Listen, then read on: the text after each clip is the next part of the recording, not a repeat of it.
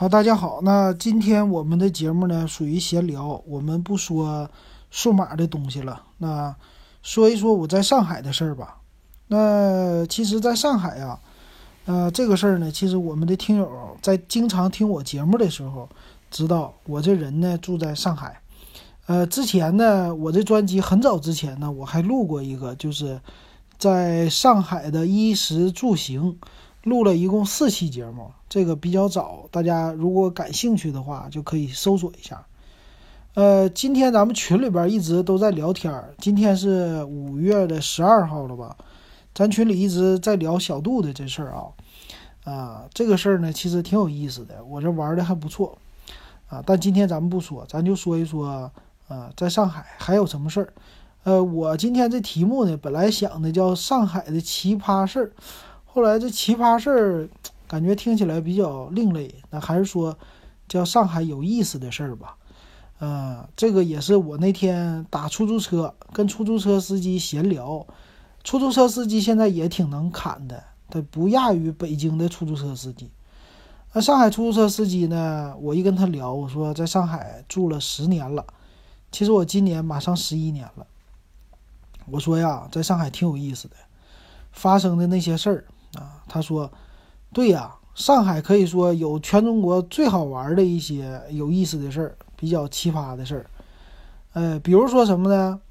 比如说那个上海的车牌子，上海的车牌子呢是全国独一份儿啊，就是上海车牌进不了市区。这个说的呢是上海它分市区内的车牌和市郊的车牌，因为上海是个直辖市嘛，它不是普通的那种省。”啊，它是沪开头的，按理说它有沪 A B 啊 C D E F G 乱七八糟的，但是呢，一般咱们省的来说，每一个字母就代表一个市的。那在上海呢，不是上海呢，它分的一个类型啊，比如说沪沪 D 开头还是什么，只要后边有个 Y 的，就第二个字母，这个呢就是一个租赁公司的车。啊，这个车牌，然后一般说呢，管上海的车牌呢，分为叫普通的牌和大牌。这个上海的大牌呢，就是拍卖制的，拍卖呢就是现在是八万八万八千多还是七千多这么一个售价。但是呢，它还有一个最扯的车牌叫沪 C，沪 C 的这个车牌啊，它属于是啊，能在上海的周边的区县。可以正常的开，但是呢，它不能进入上海的中环和内环，啊，上海是不像北京啊，它有五个环呐、六个环什么的。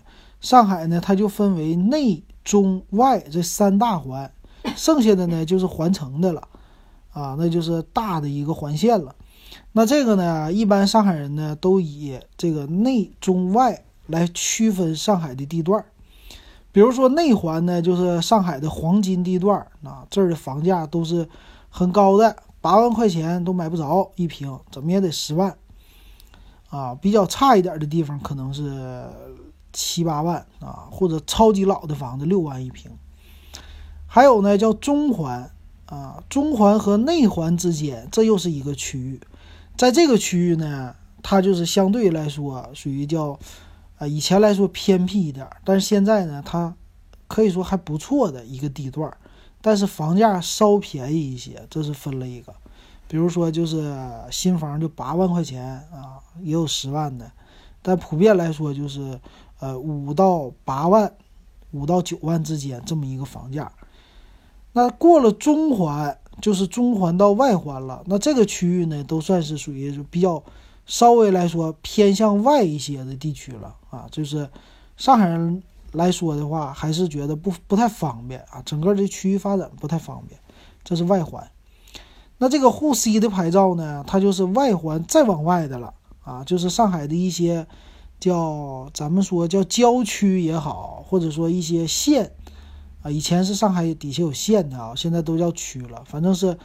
咱们说的市郊这么一个范围的吧，包括到什么农田呐、各种工厂啊这些的呢，统一办的都是沪 C 的牌照。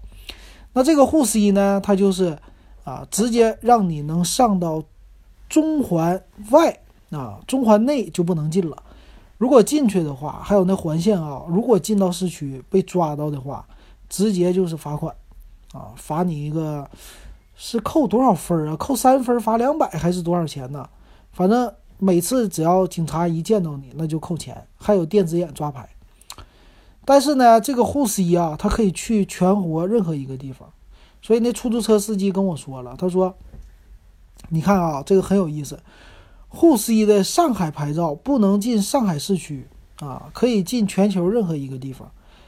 有一些沪 C 的牌照的人呢，真是的，他们就开着车去国外，去美国啊，去什么？他说，看到没？这个沪 C，一个上海的沪牌。”能开到全世界任何一个地方，就是进不了上海市区啊！这是上海的一个奇葩事儿。它这个怎么区分的，我不知道啊。这个历史严格，我就不知道了。但是呢，它这个确实是上海的大牌啊，咱们说的就是沪 A、沪 B、沪 D，就 C 过去有个 D，还有什么沪 E 啊什么的，都都不一样。但是呢，这些牌的，咱们说它都是能进到市区，就是上中环的。很多上海人呢，不能说这一辈子吧，但是目前上海人买车的追求就是有一块沪 A 的，或者说是沪 D 啊什么这个上海大牌儿。上海的大牌儿呢，你这个读你不能读上海大牌，上海大牌呢是吃的东西，是一个猪排，是上海大牌儿啊牌照的牌啊这个东西。这个上海牌照啊，说起来也很有意思啊。它是全中国可以说最贵的牌照。一提起来这块铁皮，它拥有全中国最贵的铁皮。这个铁皮呢，现在是每个月限额的。每个月限多少呢？这个额度你可以上上海发布有一个公众号。呃，提前我说一个广告吧。如果你觉得咱的节目有意思，你可以加我的微信 w e b 幺五三。啊，这个微信里也有咱们的群，三块钱入群啊。为啥插广告呢？我这个还是多推广一下我的微信公众号吧。啊，微信群吧。啊，还有这微信，我的微信目标是加到五千人，希望大家帮我实现这个目标。进不进群无所谓，先加好友。那这个上海大牌啊，如果你有兴趣，你看看，它是这样的，你呢先交一千块钱的保证金。你就可以参与拍牌，那这个拍牌呢，它有一个叫什么制作标书的一个费用，啊，这个费用可能几百块钱，两三百我忘了啊。然后你就有资格了，你就有资格参与上海大牌的一个拍卖了。那拍卖之后呢，呃，每个月它都有一次拍卖会，这个拍卖会的额度好像牌照是一万张，还是一千张？呃，应该是可能是一万张，我具体忘了。因为我不拍这个，啊，你可以去关注微信公众号，叫“上海发布”。这公众号是可以帮你了解上海，可以说上海发生的一般大事小情啊，都用这个来公布的。这公众号很好玩啊，基本上就是上海人都喜欢啊。这个什么呢？是市政府的一个权威的平台，它来发布的。那每个月呢，好像是第二周的星期六，啊，就最近。昨天好像刚刚发的这新闻啊，就是说上海牌照啊要拍卖了，先公示啊，应该是下周六拍吧，我给你们看看啊，看看这个消息。那这个牌照呢，它有一个现在呢，因为说大家的价格给哄抬的太高了，所以上海呢，它现在是一个叫限牌的，就是限制你的拍卖的价格，这个价格呢不能太贵。啊，所以这个写的呢是这样的啊，这个月它的额度它分个人和公司，额度呢个人是有九千六百二十六辆，就不到一万辆，公司呢是一千七百九十六辆，呃，警示价全年警示价，就是说你这个价格差不多的，你不能低于这个价，但不能高太多，它的价格呢警示价是八万八千一百块。上个月四月份最低的成交价是八万九千七百块，平均成交价是八万九千七百九十七，中标率是百分之五点六啊，这是它的一个。所以你想啊，你参与了以后，你拍到这个牌照了，就差不多你得付九万块钱，因为你还有你的一些费用嘛，简单的费用。九万块钱你可以拿到一块铁皮子，这块铁皮有什么功能呢？它其实功能也不是那么特别牛啊，它的功能是这样的啊，就是在你早晚高峰的时间，早晨好像是七点到十点之间，晚上是三点到八点之间啊，你可以上上海的高架。哎，在地面的话，任何一个什么哪儿的牌照的车都可以通行。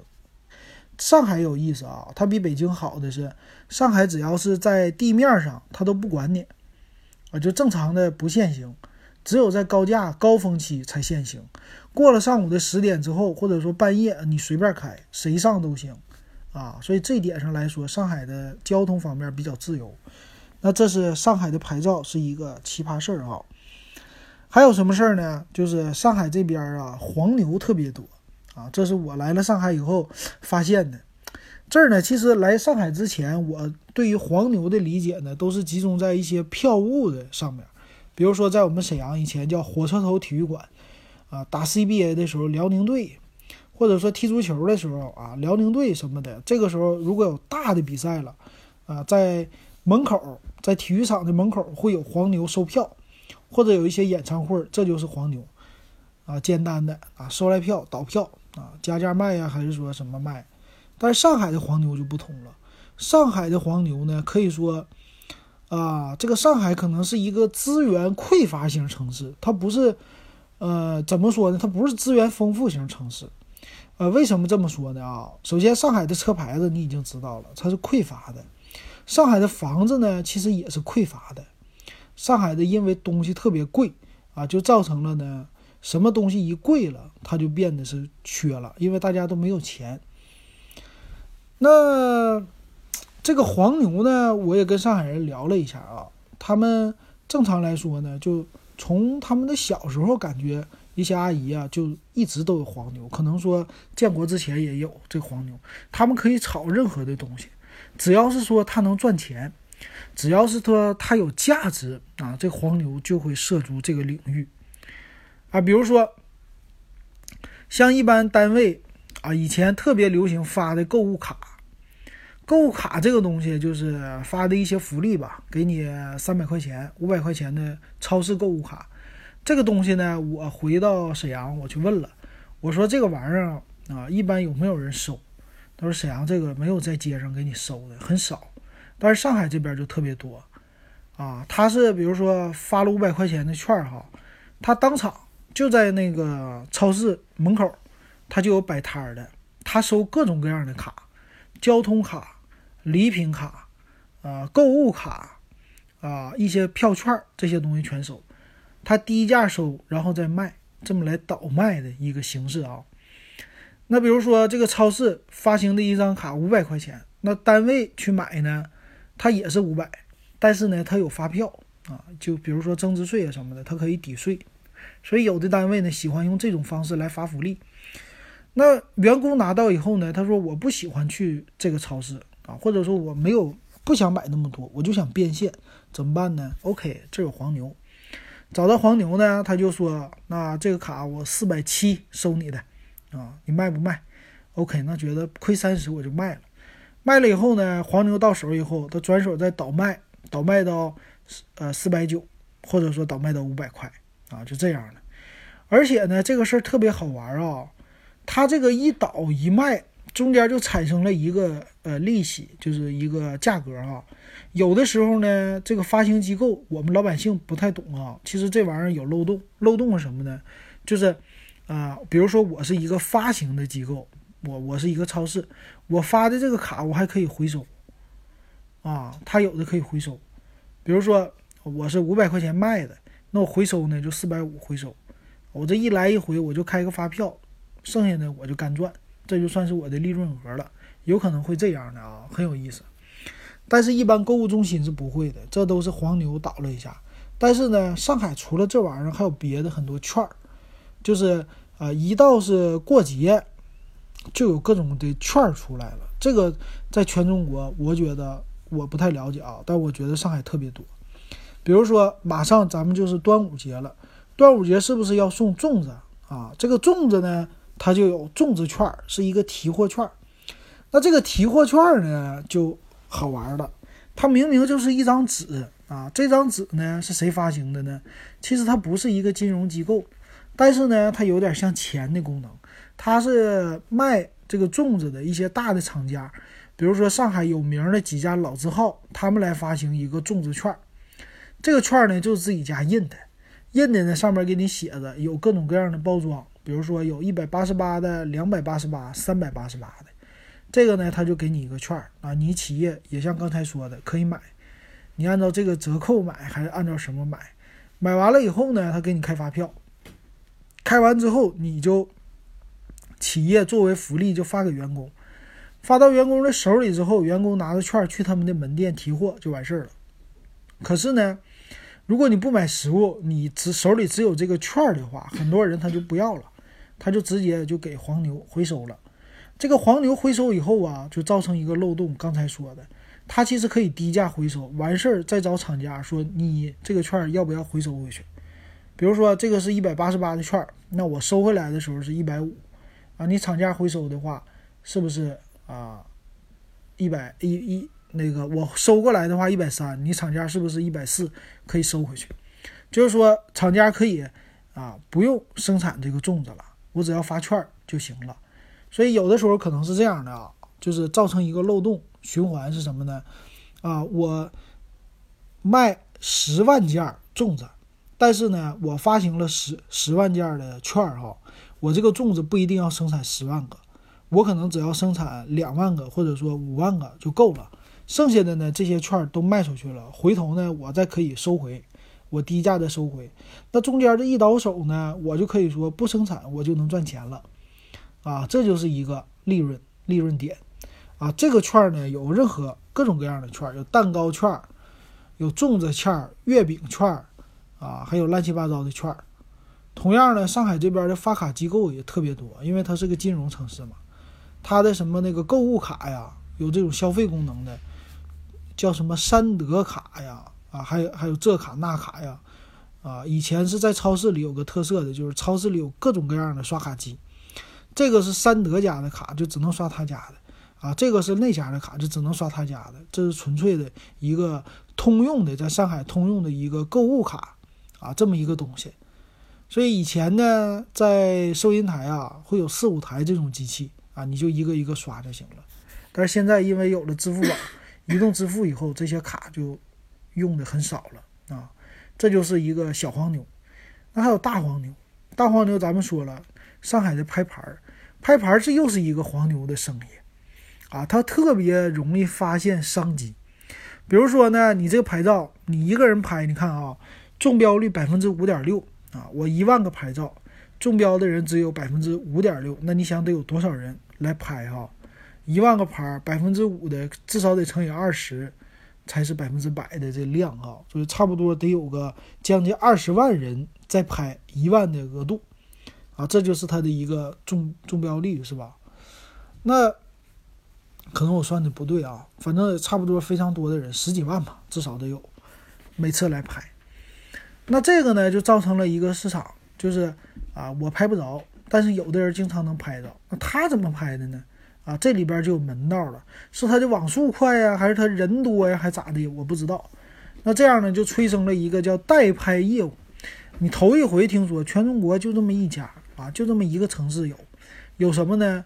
叫代拍车牌的门店啊，已经形成集团了。它甚至我不知道有没有上市啊，估计都能上市。怎么的呢？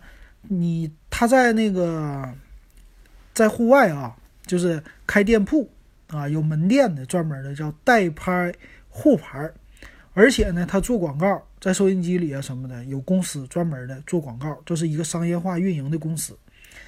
他呢，啊，在你给他，就是你说我想拍个护牌，OK，你把标书给他，他帮你拍，拍中以后啊，收你两万块钱中介费，啊，这是一个代拍费。那你如果拍中了，OK，就两万块钱拿到手了，啊，就是等于说你十一万买一个护牌，这样呢还大有人在来买的哈。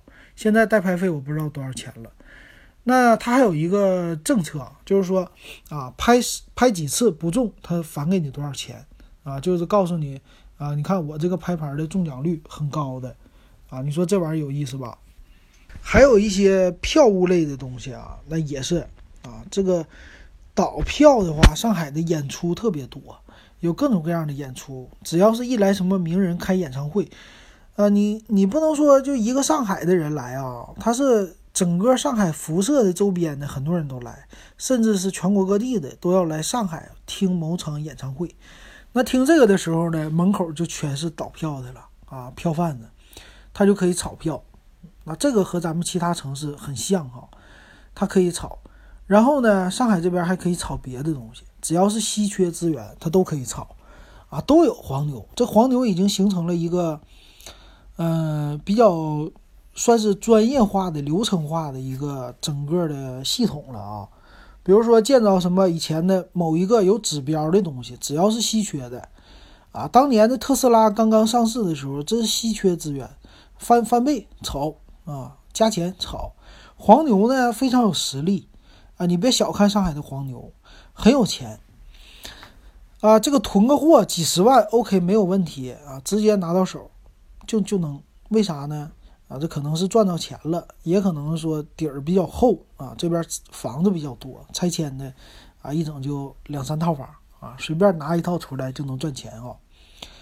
所以上海的，我感觉上海的很多人啊都非常有经济头脑啊。你来到上海这个城市呢，你也变得非常有经济头头脑，看着啥都想炒一炒啊。简单的有两点。一个是买菜的时候呢，咱们一般都说上海人喜欢精打细算，买菜的时候呢是喜欢讲价。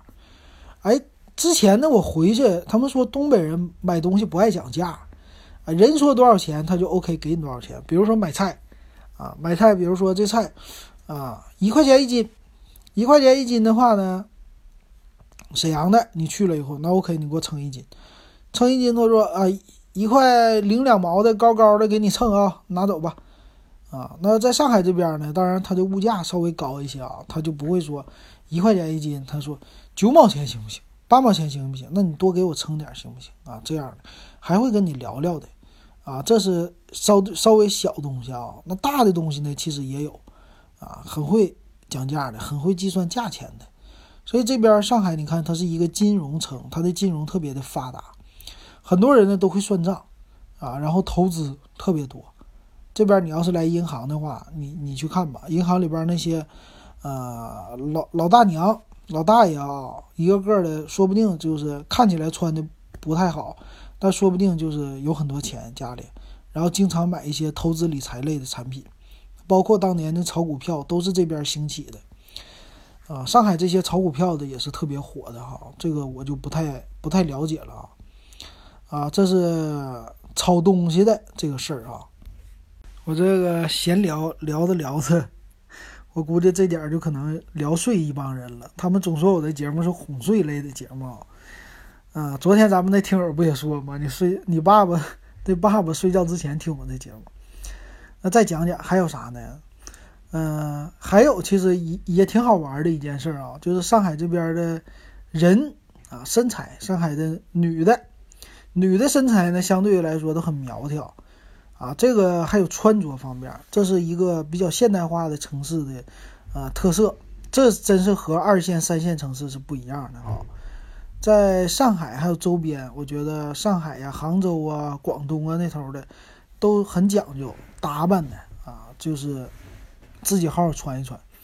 所以上海这儿特色呢，我待着啊，就从后边看。看一个人，我不敢判断他的年龄，啊，这是我在上海的一个生活经验。这个不是说我一个男人看这个，女人看的时候也不准。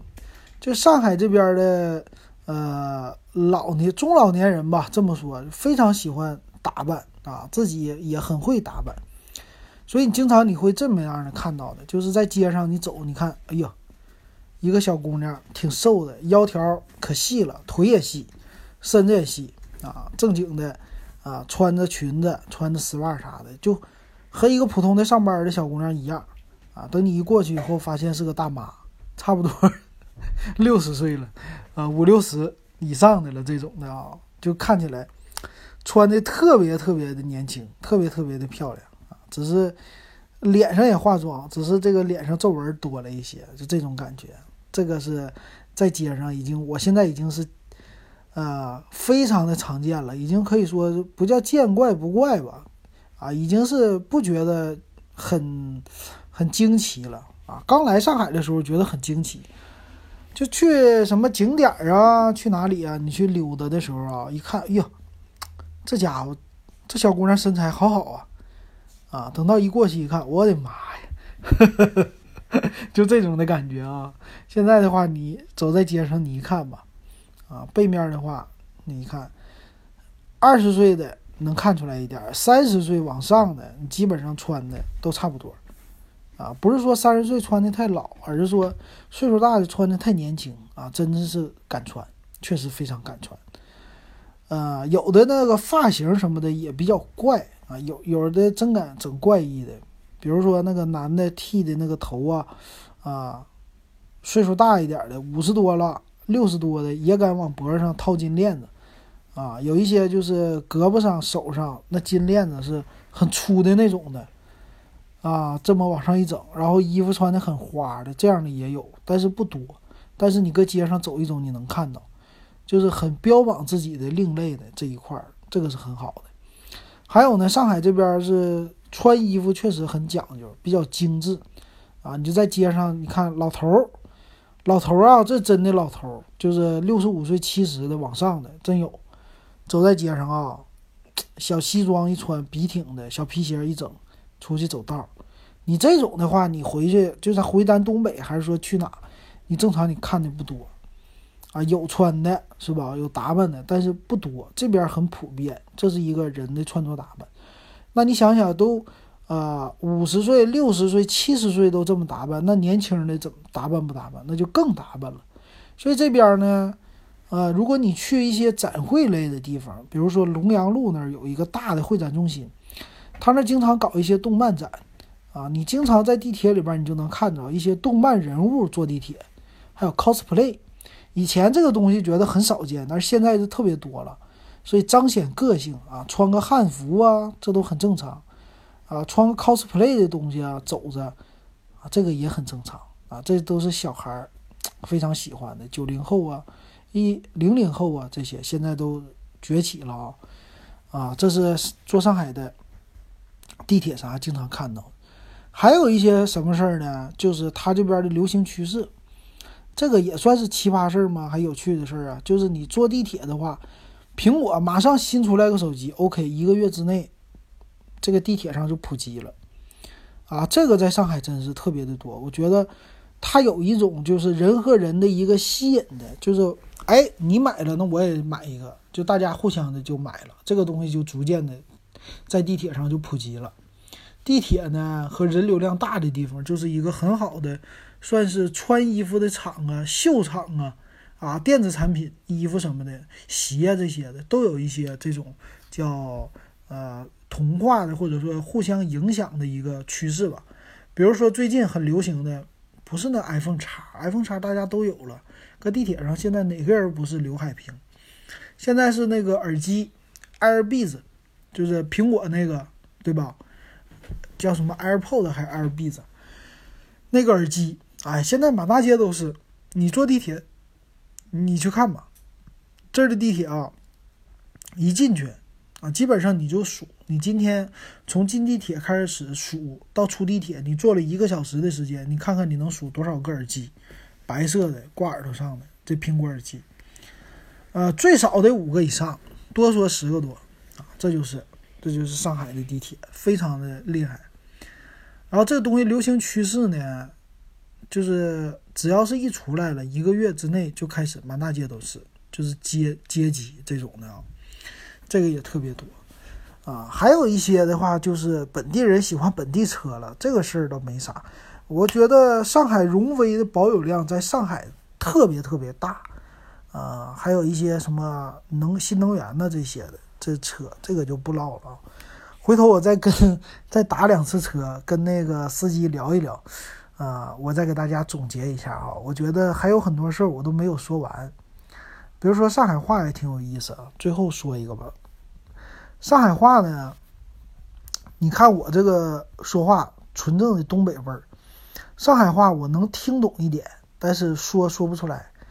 但是以前呢，我经常听到听到一个说马大嫂，我说的不标准啊，马大嫂。马大嫂，马大嫂什么意思？我听个马大嫂，这不是那个北京的一个堂吗？不闲人马大嫂吗？啊，不是，马大嫂呢，就是他们这儿的比较普遍的岁数大一点的人喜欢说的是啥呢？啊，就是家里边做饭的三样。马大嫂就是马，马就是买，大。